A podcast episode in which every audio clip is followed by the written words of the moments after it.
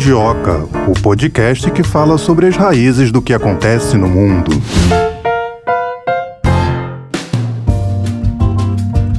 Maravilha poder começar mais um episódio do Mundioca. Hoje eu tô com esse sorriso na voz, porque a gente fala tanto de conflito aqui, né? De situações de crise, de países que se envolvem aí em embates, discordam e brigam. Hoje nós vamos falar de países que retomaram a amizade. Ô, oh, 2023! Feliz ano novo de novo, Melina! Segunda semana do ano. Feliz ano novo também para Venezuela e Colômbia, que logo no primeiro dia do ano marcaram um golaço, reabriram a ponte que faz fronteira entre os dois países. A gente vai falar no episódio de hoje o que de fato isso significa. Vai ser mais fácil para os venezuelanos voltarem, talvez, para Venezuela, os que não conseguiram se estabelecer na Colômbia? Como é que ficam as questões diplomáticas, as trocas comerciais que um dia já chegaram a 7 bilhões, hoje são apenas de 800 milhões? Qual o impacto econômico dessa reabertura? Essa relação havia sido rompida lá em 2019. 2019, quando Nicolás Maduro teve uma divergência com o então presidente da Colômbia, o Ivan Duque, e aí azedou, né? Azedou a amizade, relações rompidas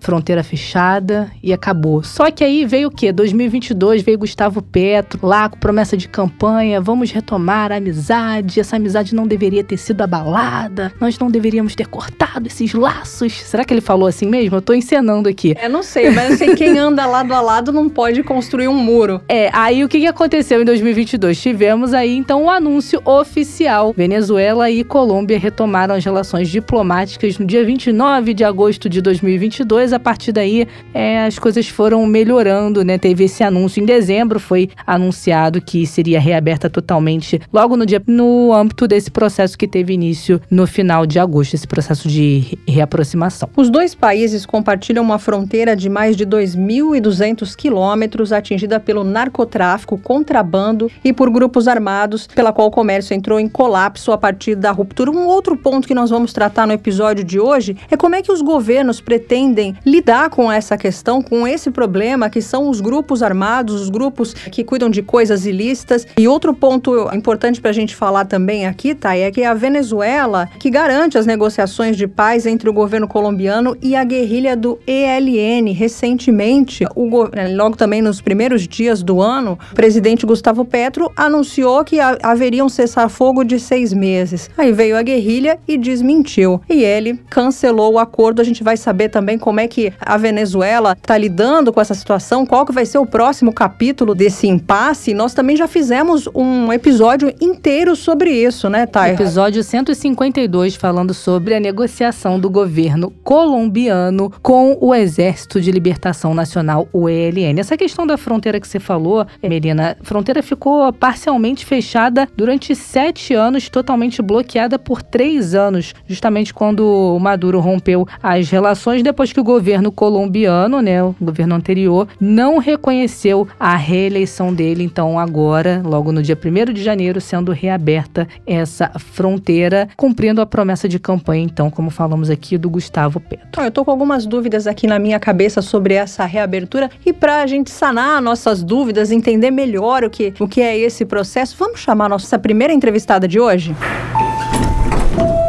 A gente conversa agora com a professora Carolina Pedroso, ela que é professora de Relações Internacionais da Unifesp. Muito obrigada por ter aceitado o nosso convite. Seja muito bem-vinda aqui ao Mundioca. Tudo bem? Tudo bem, você? Tudo ótimo. Professora, começo esse bate-papo te perguntando o que, que significa essa reabertura de fronteira Venezuela-Colômbia que aconteceu logo no primeiro dia do ano. Então, Melina, eu acho que esse é um, é um ato que demonstra a importância dessa reabertura de fronteira. As fronteiras elas estavam fechadas desde 2015. Foi um, um, ato unilateral naquele momento do governo Nicolás Maduro, é, como é, uma maneira de repreender o governo da época na Colômbia, que era do Juan Manuel Santos. E desde então a fronteira ela tinha momentos de pequena abertura, depois fechamento novamente. E essa foi uma promessa de campanha do Gustavo Petro, que é o atual presidente colombiano, é o primeiro presidente de esquerda a ser eleito na Colômbia. E era uma promessa importante dele. Então fazer essa abertura no primeiro dia do ano ano tem não só simbolismo, né, de já iniciar o ano com esse ato, mas também tem essa importância mais concreta, porque essa fronteira entre os países sempre foi muito viva, muito intensa, com a existência de cidades gêmeas, né, um fluxo intenso de pessoas, de comércio. Então, reabrir a fronteira nesse primeiro dia do ano é extremamente significativo. Agora, o que essa reaproximação entre Venezuela e Colômbia pode significar para o Brasil e também para os outros países da América Latina? Bom, essa reaproximação ela é importantíssima, né? Porque a Colômbia e a Venezuela historicamente são países que sempre foram muito próximos e a Colômbia se tornou nos últimos anos o principal destino dos migrantes venezuelanos, agora com a crise do país. Tanto que existe uma expressão na Colômbia de que existem a, existe população veneca, né?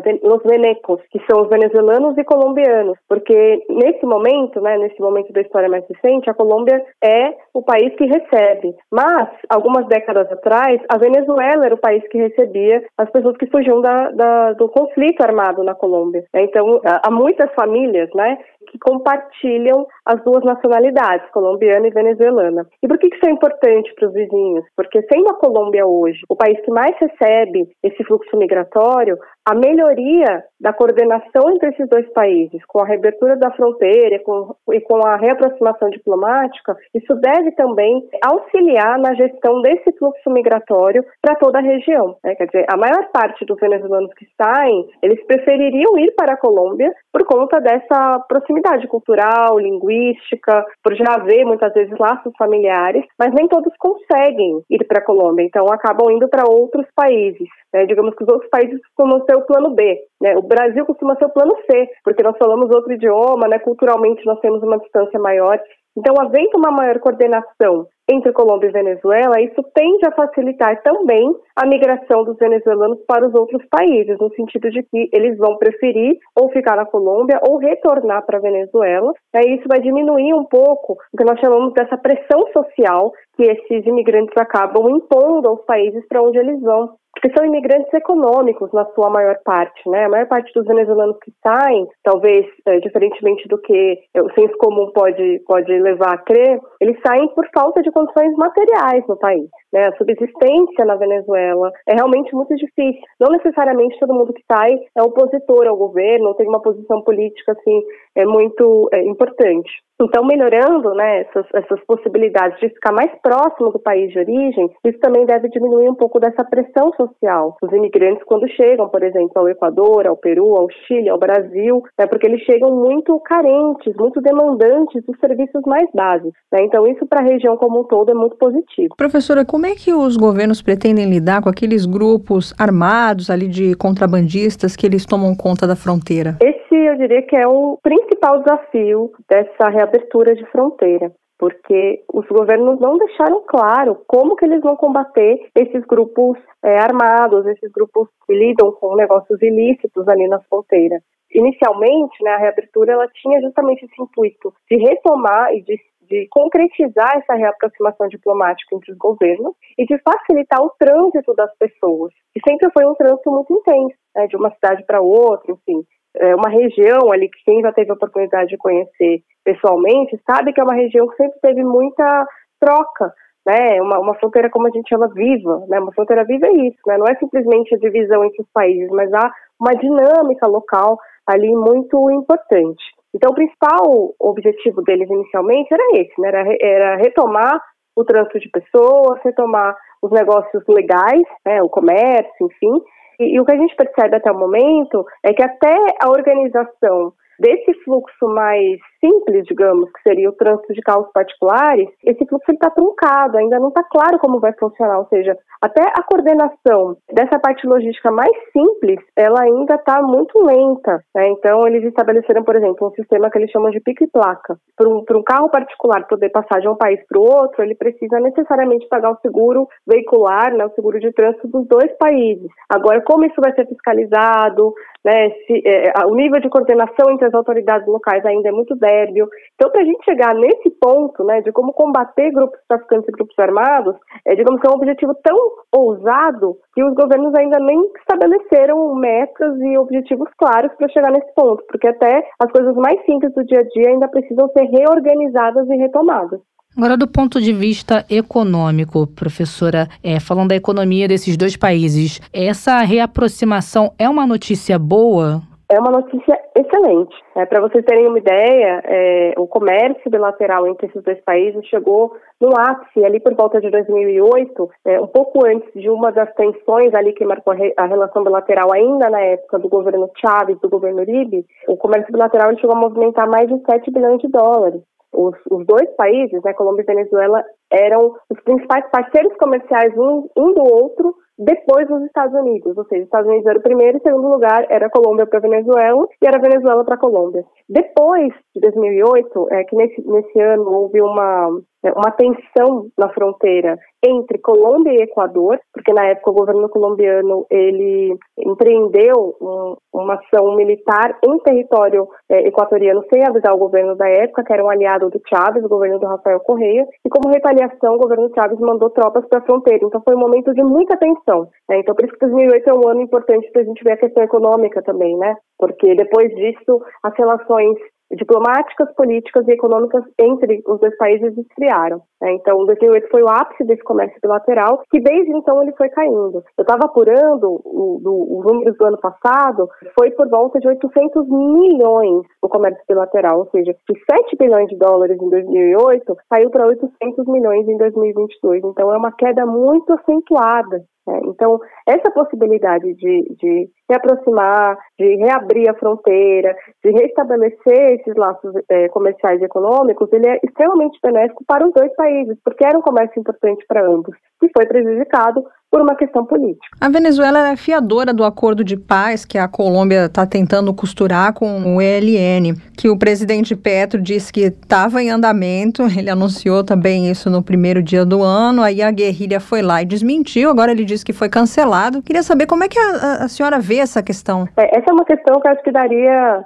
uma conversa assim, de duas horas, né? Porque conflito é, interno da Colômbia é o grande ponto que move a política desse país há décadas. Né? Então é um país que, que, embora tenha alcançado, tenha passado a Argentina né, como segunda maior economia da América do Sul, enfim, tem uma série aí de, de avanços nos últimos anos, ainda vive com, com essa sombra do conflito, né, do período de maior violência, desde os anos 40. É, então, esse, esse, conflito armado interno, ele é o, principal nó né, da política colombiana. Portanto, não há respostas fáceis, não há processos lineares, né, há idas e vindas, nessa, nessa possibilidade aí de acordos de paz, que não são de agora, são de muito tempo. Então, é, a gente pode até estranhar, né? Nossa, a, o governo anunciou uma coisa, a guerrilha é, desmentiu, depois o governo voltou atrás de novo. Isso é algo que está muito presente em todo esse processo de décadas desse conflito interno na Colômbia. Não é algo exclusivo né, do governo Petro, do Exército de Libertação Nacional. Isso é algo que vem acontecendo já há bastante tempo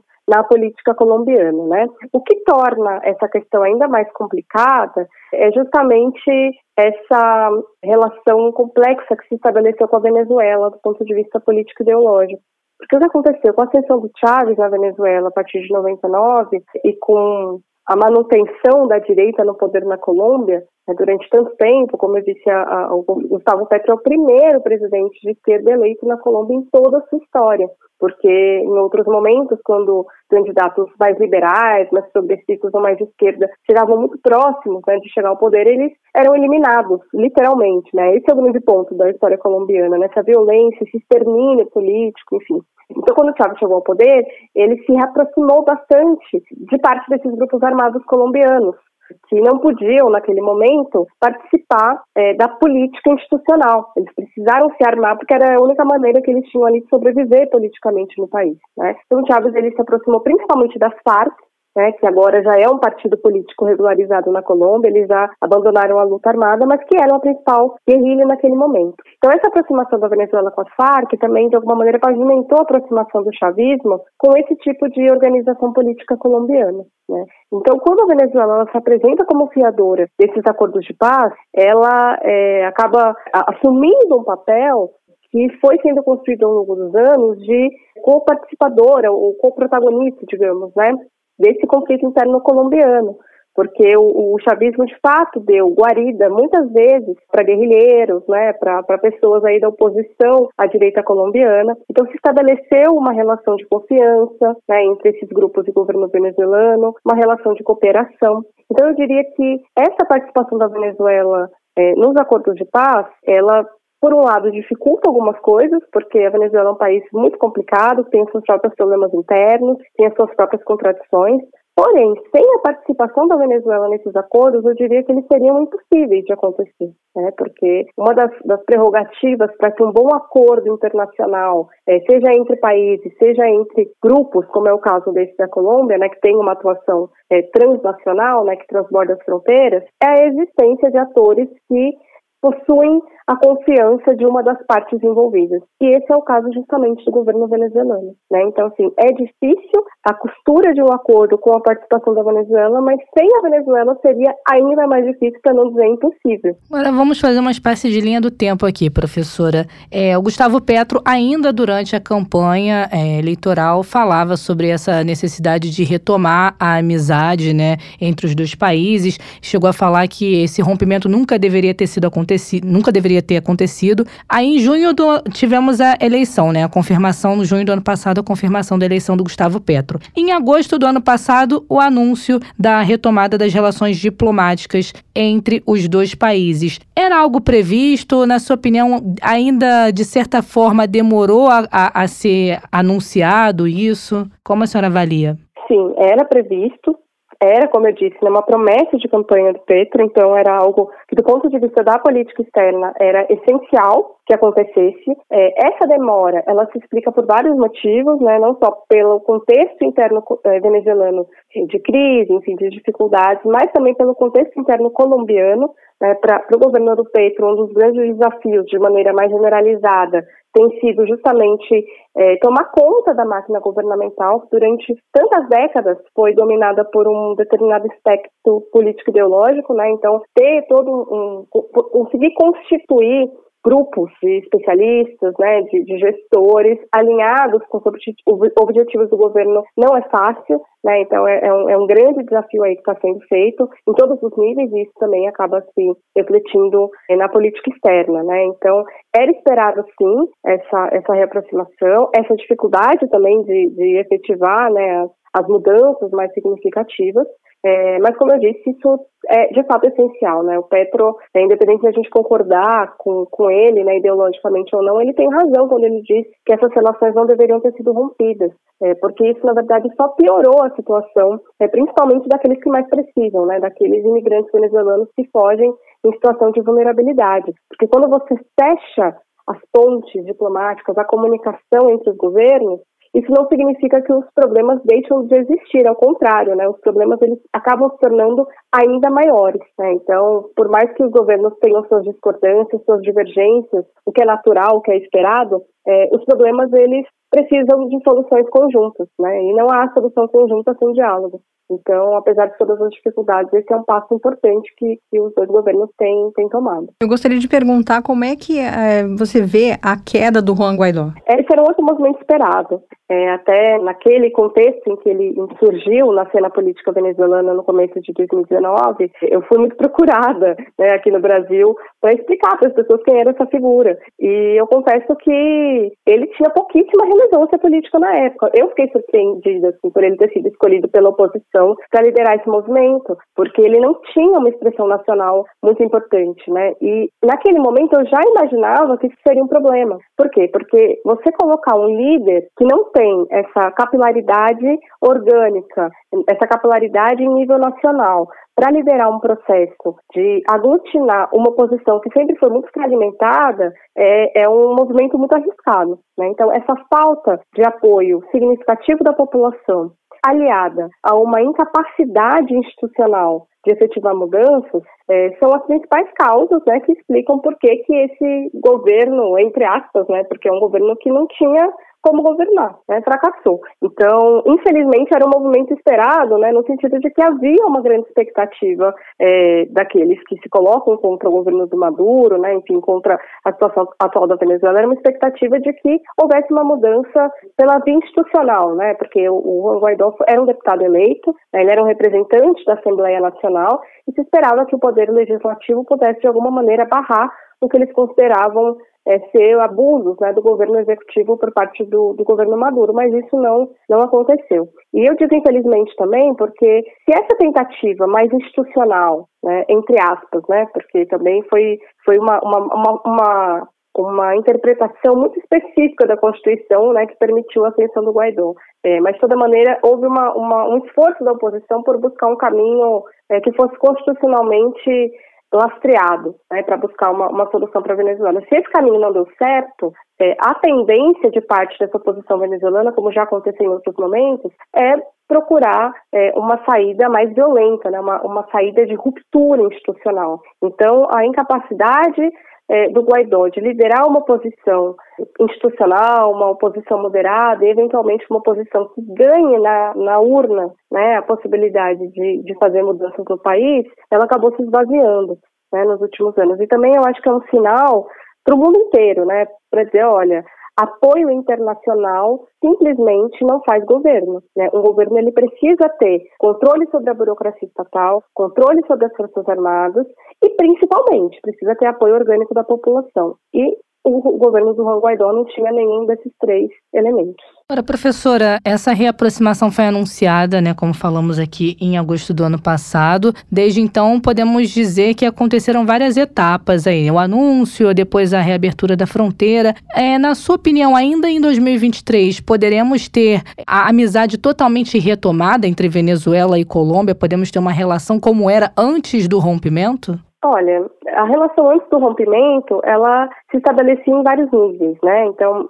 já havia discordâncias políticas entre o governo do Chávez eh, e o governo do Uribe na época, né, quando houve essa primeira, eh, esse primeiro estremecimento das relações, eh, mas todo todo histórico prévio a esses governos ele se mantinha, histórico de amizade, de respeito, de preocupação né, da, da, das populações entre si. Isso era uma coisa muito curiosa para mim. Nós aqui no Brasil, a gente não tem essa, esse sentimento muito aflorado de solidariedade com, com os nossos vizinhos latino-americanos. Muitas vezes a população brasileira nem se sente latino-americana, sul-americana, né? Esses laços culturais, históricos não são tão, tão fortes como, como são entre esses dois países que, no passado pós-independência, chegaram a ser um só país, né? Venezuela e Colômbia compunham a chamada Gran Colômbia, né? Que era aquela nação governada pelo Simão Bolívar. Então há todo um histórico prévio a essas desavenças políticas mais recentes que não se perderam completamente. Por isso que eu acho que, que essa reconstrução diplomática,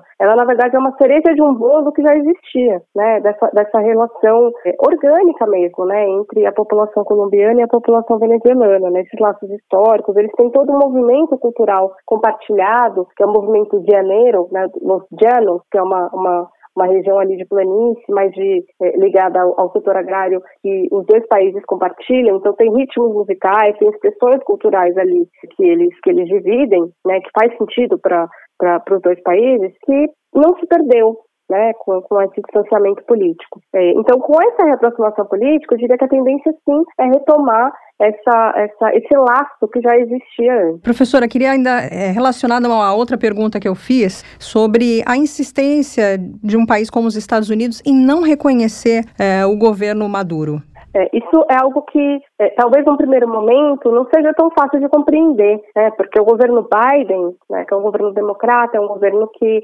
ele, quando foi vice-presidente de Obama, né, de Barack Obama, foi um dos agentes ali que ajudou na costura da reaproximação entre Estados Unidos e Cuba, né, que Cuba é a grande pedra no sapato dos Estados Unidos desde a Revolução Cubana, né, ou seja, se com Cuba foi possível estabelecer um diálogo, por que, que com a Venezuela não é? Por que, que o governo Biden ainda insiste em não reconhecer a legitimidade de Nicolás Maduro? Então, eu diria que a resposta, ela tem muito mais a ver com a relevância interna do eleitorado conservador latino, do eleitorado conservador venezuelano, do eleitorado conservador cubano, essa comunidade que é muito forte nos Estados Unidos, do que com uma falta de disposição do governo Biden. Né? Ou seja, se dependesse só da vontade do governo Biden, talvez essa aproximação e esse reconhecimento já teria acontecido antes. Mas os governos não, não agem somente de acordo com aquilo que eles querem fazer, eles têm que sentir a temperatura interna da sua população. Né? Também foi uma eleição muito dura essa dos Estados Unidos, do Biden com Trump, o país ainda segue dividido, e é importante dizer que esse eleitorado latino, sobretudo que está concentrado no estado da Flórida, é um eleitorado extremamente importante das eleições presidenciais. Muitas vezes as eleições são decididas nesse estado, né, um dos estados-chave aí é, do, do pleito nos Estados Unidos.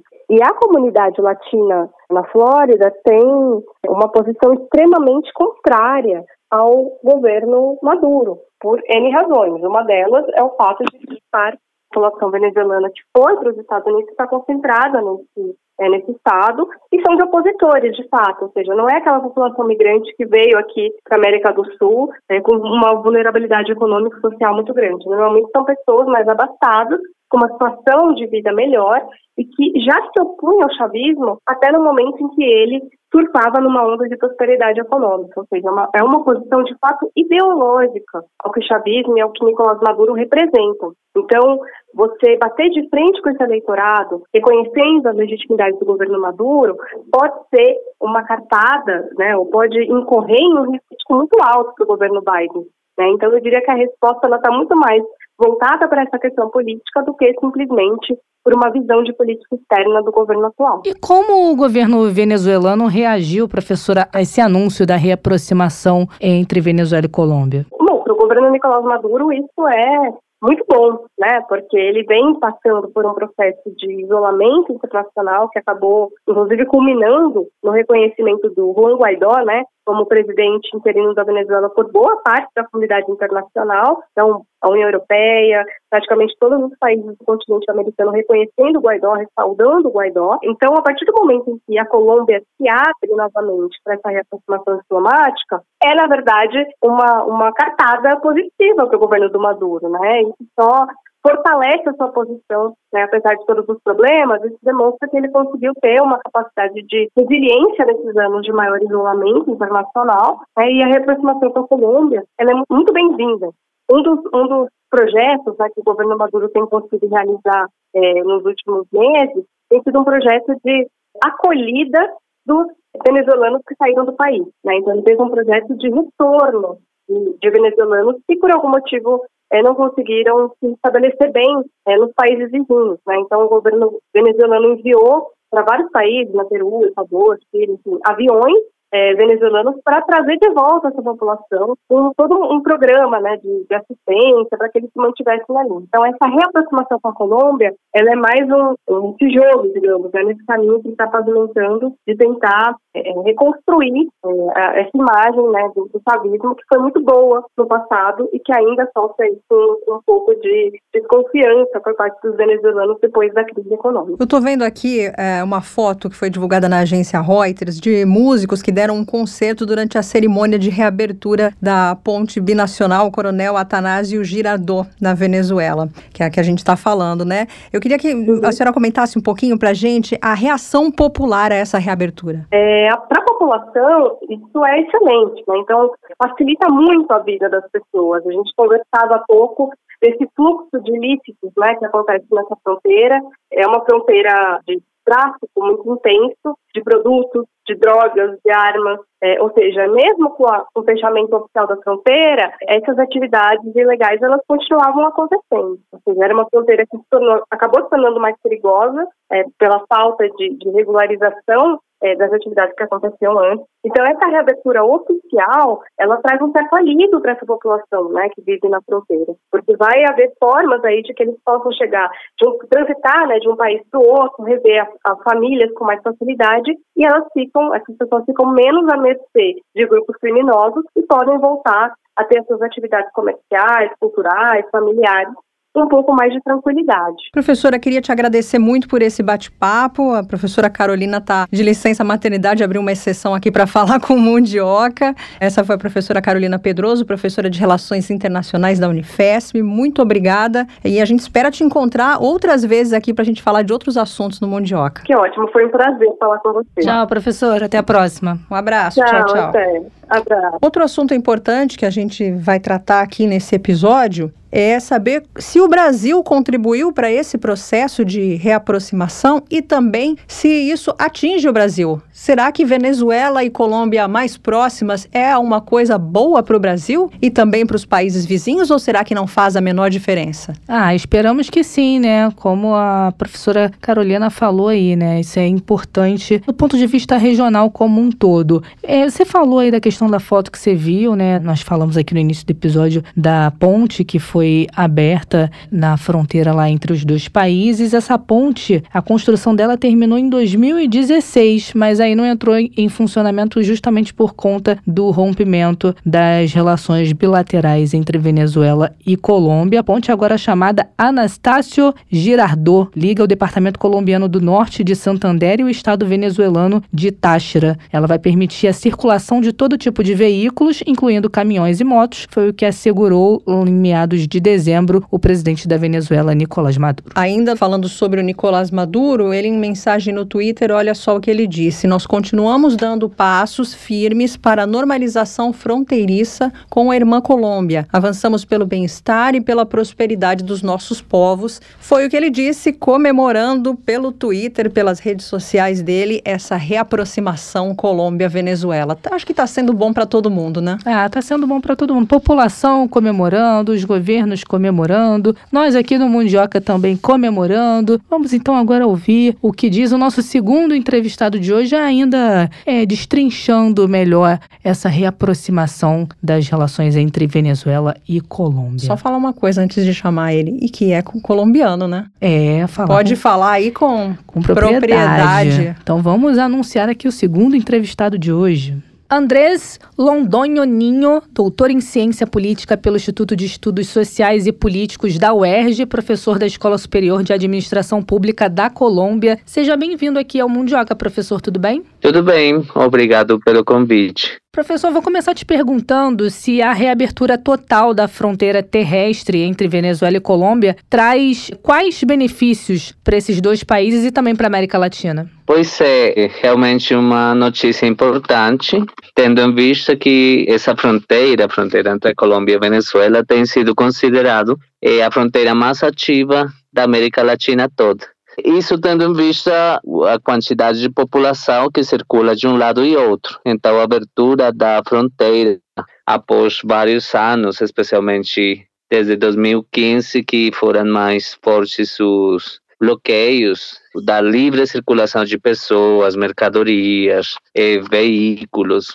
Isso traz vários benefícios, eh, precisamente porque eh, a dinâmica da população entre os dois países é muito ativa e não pode ser mais longa do que eh, já tem sido.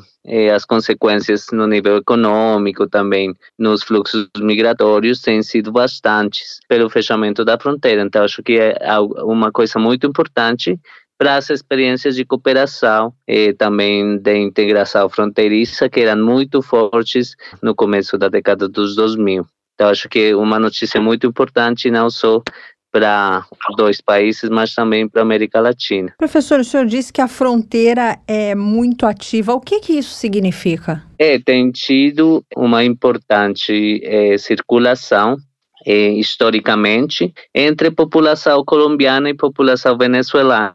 Então tem, por causa do conflito armado, especialmente na década do 80, 90, muita população eh, colombiana passou para Venezuela pela via terrestre, também pela via aérea, isso faz com que ah, tenha muita população binacional de lado e lado, né? E se dá um retorno com a crise econômica e política da Venezuela a partir de 2015, especialmente 2017, e eh, isso faz com que historicamente seja uma fronteira eh, muito ativa também pelas empresas que têm presença ou que tiveram presença do lado venezuelano, do lado colombiano, né? Eh, os, a Colômbia e a Venezuela foram os principais sócios comerciais, principais parceiros comerciais. E, ah, então, a partir da década de 2000, as empresas colombianas e venezuelanas começaram a ser mais importantes cada vez eh, e eh, começamos a ser os principais sócios comerciais, né?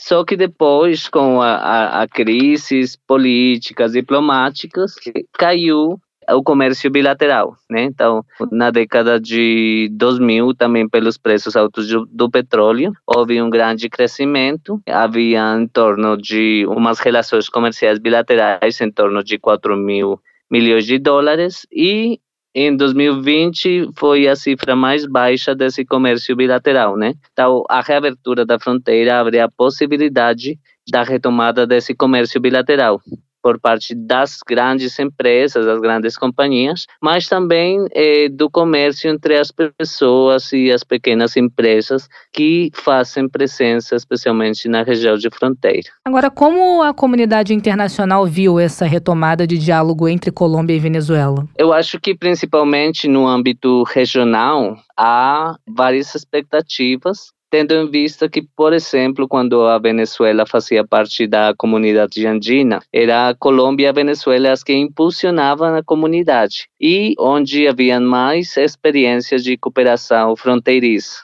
eram experiências muito ativas, muito fortes, que depois eram eh, implementadas nos outros casos das fronteiras andinas. Então, acho que é importante eh, o fato de que exista uma retomada de, das relações, precisamente para a integração regional. Então, há uma expectativa por parte de países vizinhos de como a Colômbia e a Venezuela, que têm tido uma relação eh, muito próxima historicamente, vai contribuir isso para a própria integração regional, para a região, para a mobilidade também da, da região, tendo em vista também a questão da migração venezuelana, né? Professor, o rompimento dessas relações entre os dois países provocou quais impactos aqui na América Latina? Então, principalmente, um, um dos primeiros impactos foi a questão da integração regional, né? Então, como como disse antes, no caso da comunidade andina, era a Venezuela que, e a Colômbia as que impulsionavam, como as grandes economias da comunidade,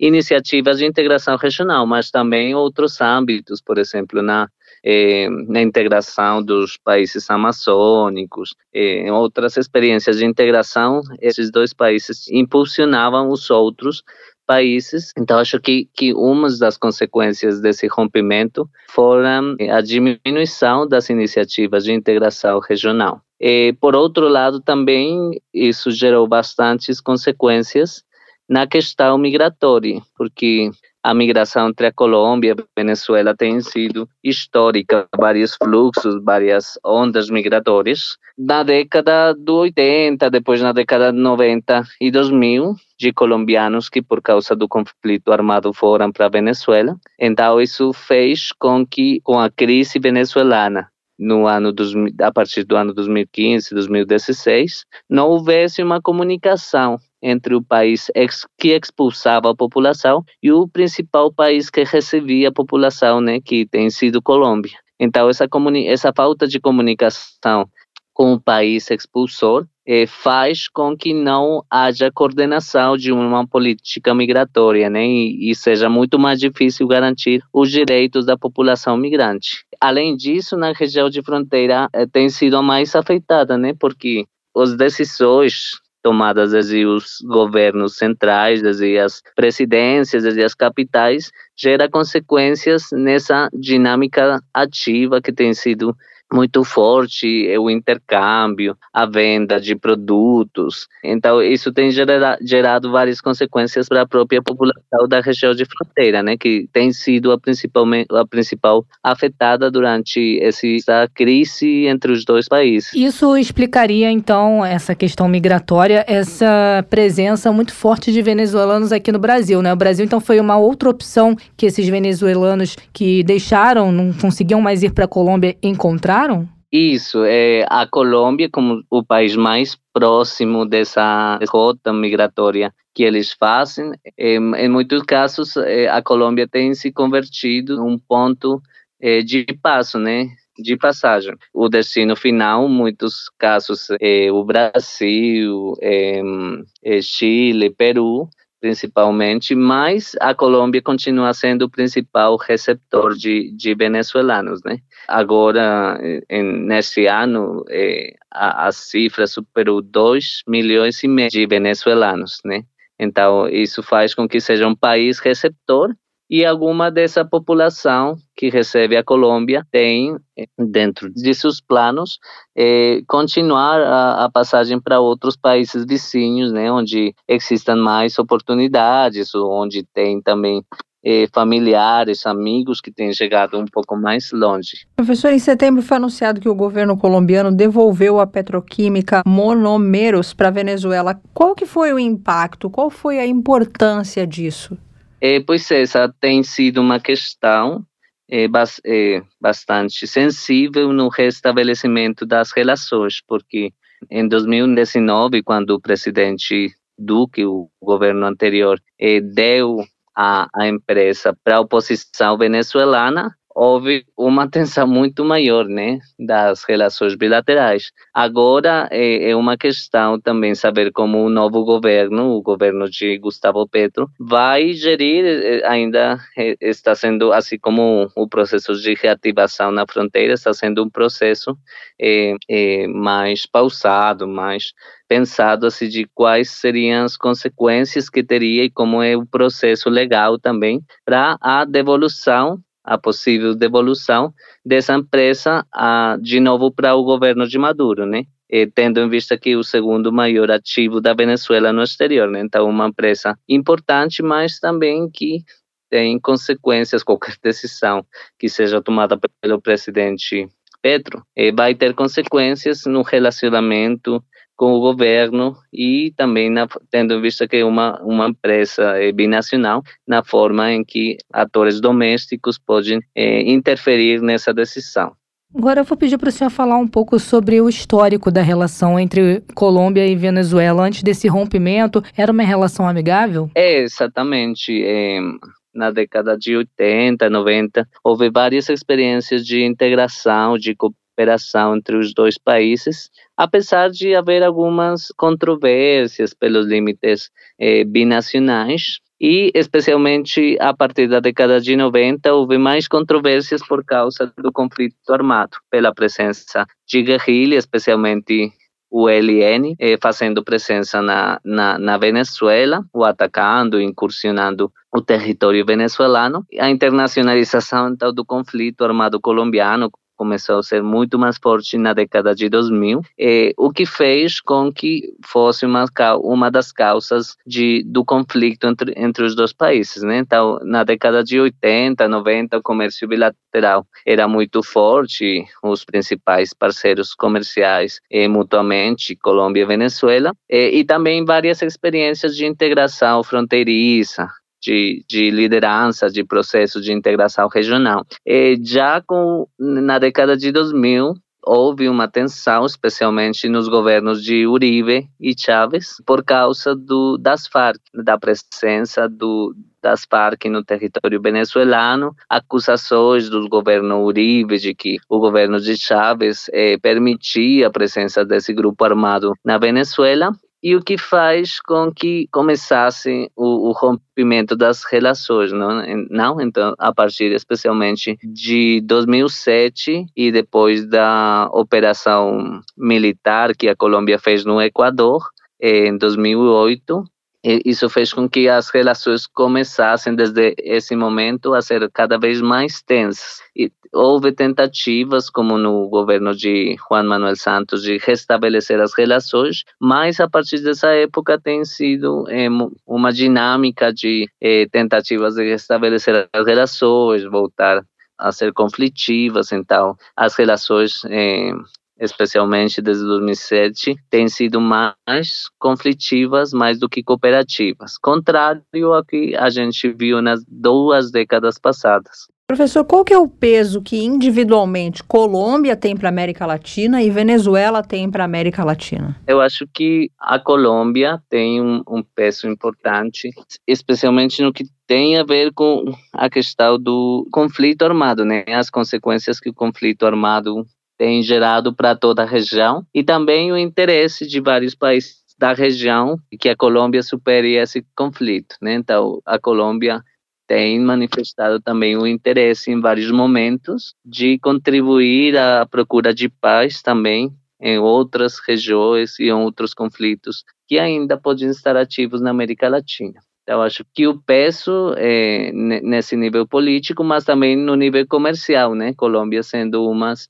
uma das maiores economias da América do Sul, né? E que tem tido um crescimento assim importante durante os últimos anos. E também é, no fato de ser um, o principal receptor de é, migrantes venezuelanos. Então, isso tem tornado a Colômbia, que tinha sido um país que só expulsava eh, população, tem tornado a Colômbia um país como um país receptor de população que tem uma voz no que tem a ver com a política migratória na região. Então, acho que essa questão é importante. No caso da Venezuela, a Venezuela tem sido, historicamente, também, especialmente na década de 80, um país receptor de população. Né? Quando houveram as ditaduras eh, no Brasil, na Argentina e outros países latino-americanos, a Venezuela acolheu vários desses exiliados, refugiados por causa das ditaduras. Então, eh, a Colômbia, a Venezuela tem sido um país eh, que tem dado importância histórica à questão da região onde ele está, né? Então tem sido importante em liderar várias iniciativas no tema na questão comercial, mas também na questão política de integração regional. Então, acho que os dois países têm assumido historicamente posições de liderança que agora são importantes e que nessa retomada das relações e também na mudança de governo na Colômbia pode contribuir a posicionar os dois países mais focados para a questão regional, para iniciativas de integração regional e também iniciativas ambientais, né, como como foi anunciado pelos presidentes Petro e Maduro na COP27, né, e liderar iniciativas para a proteção da Amazônia. Então, acho que eh, o restabelecimento das relações, aos poucos, vai dando esses frutos, né? E esse restabelecimento das relações pode, de alguma forma, também ajudar a Venezuela a sair dessa crise econômica? Sim, eu acho que o comércio bilateral, que era tão forte na década especialmente o, o ponto maior foi no ano 2006, eh, no, ou nos primeiros anos da década de 2000, eh, o comércio bilateral beneficia também a economia venezuelana, né? Porque precisamente pela proximidade, pelos menores custos de transporte, facilitam e ajudam com que as empresas venezuelanas possam operar também no nível mais eh, microeconômico, as, as próprias famílias das regiões fronteiriças podem se movimentar mais facilmente pela fronteira, o que vai contribuir a reduzir o impacto que tem tido a crise econômica para a população venezuelana. Eu acho que especialmente na região de fronteira, né, porque as barreiras que têm sido impostas pelos governos na região de fronteira tem afetado bastante para a própria população, né? Não poder eh, circular livremente, vender, comprar produtos eh, e serviços tem feito com que eh, cada vez seja, ou nos últimos anos, seja utilizados mais mecanismos ilegais ou não autorizados para esse comércio, né? Então acho que eh, o restabelecimento das relações pode contribuir, eh, sim, para o melhoramento das condições de vida da população, eh, especialmente da população que mora na região de fronteira, mas também uma questão importante é, é a, o restabelecimento dos voos, né? É, tem sido um processo a reativação dos voos das aerolíneas que vão viajar da Colômbia para para Venezuela eh, aerolíneas colombianas, aerolíneas venezuelanas, porque tendo em vista o número que tem de imigrantes venezuelanos na Colômbia e também o número de colombianos que continuam morando na Venezuela, essa questão do transporte vai também ser importante nessa reativação da economia da, da Venezuela. Professor, e quais são os produtos que os países comercializam? A gente sabe que a Venezuela é praticamente só petróleo, né? É, basicamente, é, a Venezuela tem essa dependência com o petróleo e que também essa é uma, uma dúvida de como vai ser é, gerido pelo país, pela Colômbia, pelo governo de Petro, né? Porque o governo de Petro tem anunciado a intenção de não depender, fazer a transição energética, não superar a dependência de combustíveis fósseis. Então, como vai ser, ainda é uma dúvida e a gente tem na Colômbia, como vai ser esse processo de relacionamento, tendo em vista que a Venezuela durante os últimos anos tem diminuído a participação das indústrias, né, da importância que tem eh, indústrias, por exemplo, alimentares, que eram muito importantes em décadas passadas e que tinha também presença na Colômbia, né? Várias indústrias, eh, por exemplo, de lácteos que que tinha presença na Colômbia e que foram do país, né? Então vamos ver também com essa reativação que tem tido na economia venezuelana uma uma pequena reativação, eh, se essas indústrias podem de novo ter um peso e de novo ter na Colômbia um mercado de exportação, né? Professor, gostaria de pedir para o senhor comentar a medida apresentada né, pelo governo Lula de reabrir as embaixadas do Brasil em Caracas e os consulados e vice-consulados espalhados pela Venezuela que foram fechados aí durante o governo de Jair Bolsonaro. Qual a relevância disso? Eu acho que isso é importante porque o fato de não reconhecer o governo de, de Maduro e, e não ter a presença diplomática que tem países vizinhos na Venezuela afeta as populações, a, a população que, que quer, por exemplo, emigrar de forma legal para os países vizinhos, né? E também afeta em vários campos as relações comerciais, culturais, econômicas que podem ter entre os países. Né? Então, é, o fato de não ter presença diplomática, muitas vezes o, os resultados que, que se obtém disso são muito poucos. São decisões que foram tomadas mais eh, ideológicas, sim, mais do que pensando no benefício das populações que moram nos dois lados, né? Então, a, as representações diplomáticas são muito importantes precisamente para a proteção eh, de direitos da população eh, nacional que mora no exterior, mas também pela no caso das embaixadas, para a promoção das relações uhum. culturais, econômicas entre os dois países. Então, acho que eh, o restabelecimento de vários países latino-americanos com a Venezuela é importante e é visível que os resultados do isolamento sim, foram muito poucos o governo de Maduro continuou no poder e as populações eh, de, de ambos os países que, que tinham contato entre os dois países eh, foram muito afetadas. Então, o isolar, eh, o fato de isolar a Venezuela, ou as tentativas de isolar a Venezuela, não foram muito frutíferas, né? Então, acho que o restabelecimento dessas relações diplomáticas é importante e é necessário.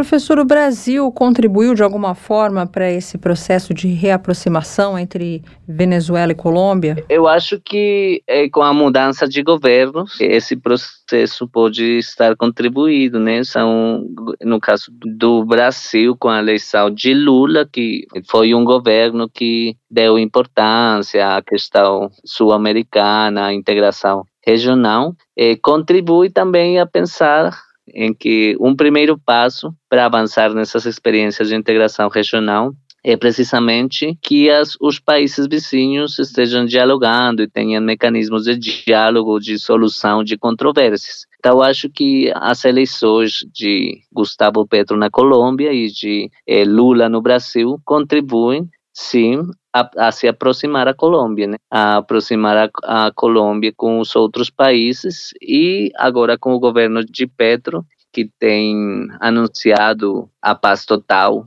que é uma questão, as negociações de paz com o LN principalmente, que estão sendo avançadas na, na, Venezuela precisamente, isso vai ter também um apoio da região, de vários países da região que estão interessados em que a Colômbia logre eh, consolidar a paz né, no país. Então, acho que os outros países vizinhos têm também um papel importante nessa relação bilateral. Agora, essa reaproximação ainda está acontecendo, né, de forma gradativa. A gente pode dizer que começou em setembro de 2022. Dá para pensar que até o fim de 2023 os dois países, Venezuela e Colômbia, já vão estar próximos de forma total? Esse processo já vai ter terminado? Sim, eu acho que é um processo longo, né? Tendo em vista que são mais de sete anos em que a fronteira tem estado totalmente fechada, né? Então é um processo longo enquanto se dá a reativação da primeiro da mobilidade entre os dois países, mobilidade de pessoas, de mercadorias, mas depois a reativação econômica, assim, de,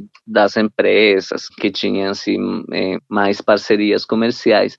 Então, é, o, o esperado, inclusive, é, muitas pessoas, especialmente nas regiões de fronteira, esperavam que o processo fosse muito mais rápido e reclamavam do governo porque ainda não estão vendo os efeitos, né?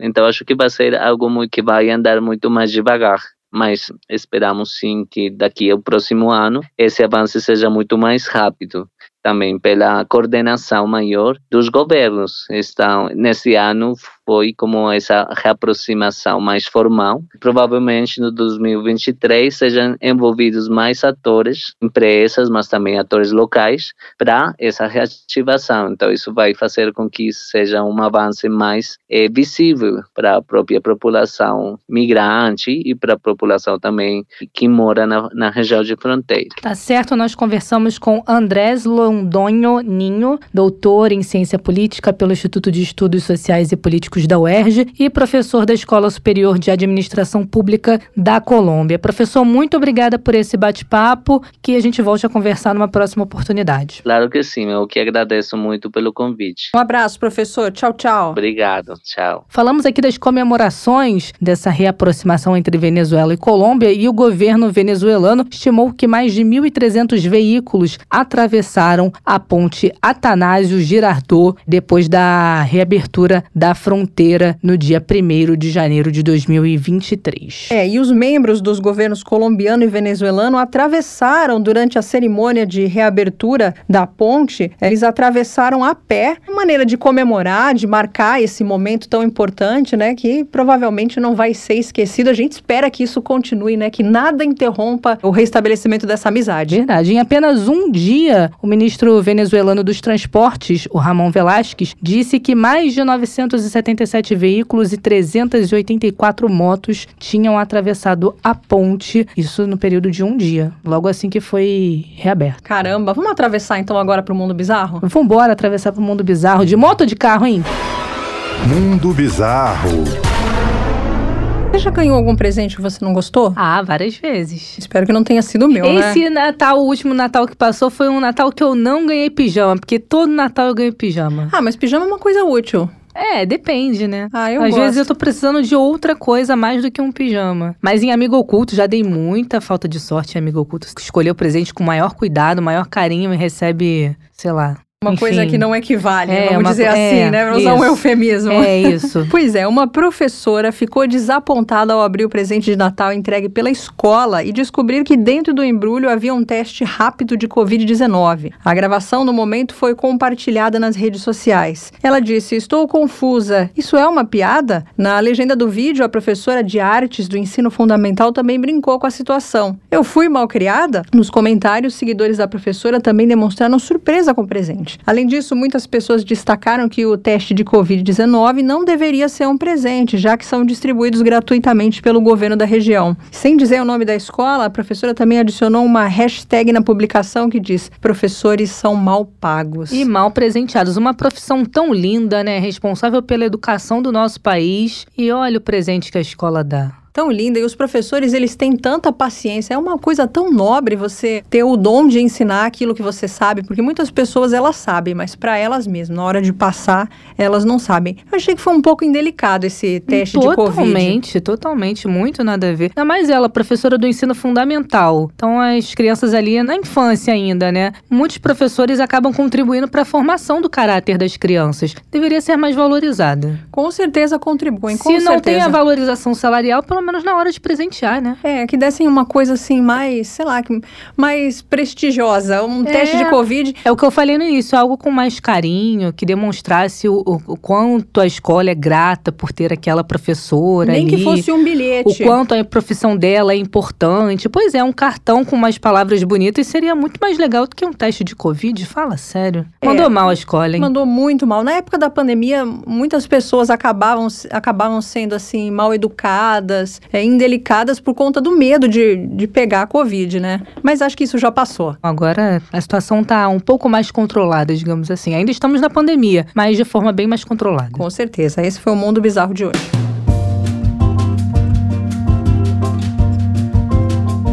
Isso, Melina. 2023 começando com a amizade sendo retomada. Nossa amizade foi renovada aqui, né? A parceria continua, graças a Deus. Graças a Deus, a nossa amizade nunca foi interrompida. Acho... Pelo menos oito anos tem que a gente se conhece. E não teve é, esse rompimento nível Venezuela-Colômbia de fechar a fronteira, não. E você, ouvinte, pode ir para onde? Pro Twitter. Senta do meu lado, igual Venezuela e Colômbia. É, pode ficar pertinho da gente lá no Twitter, arroba Mundioca com K, e acompanhar aqui tudo que acontece no nosso podcast, que você pode ouvir nas principais plataformas ou também lá no site da Sputnik Brasil, sputniknewsbrasil.com.br. Com certeza. Já deu o nosso tempo? É isso, então. Um beijo até o próximo episódio. Tchau, tchau. Mundioca, o podcast que fala sobre as raízes do que acontece no mundo.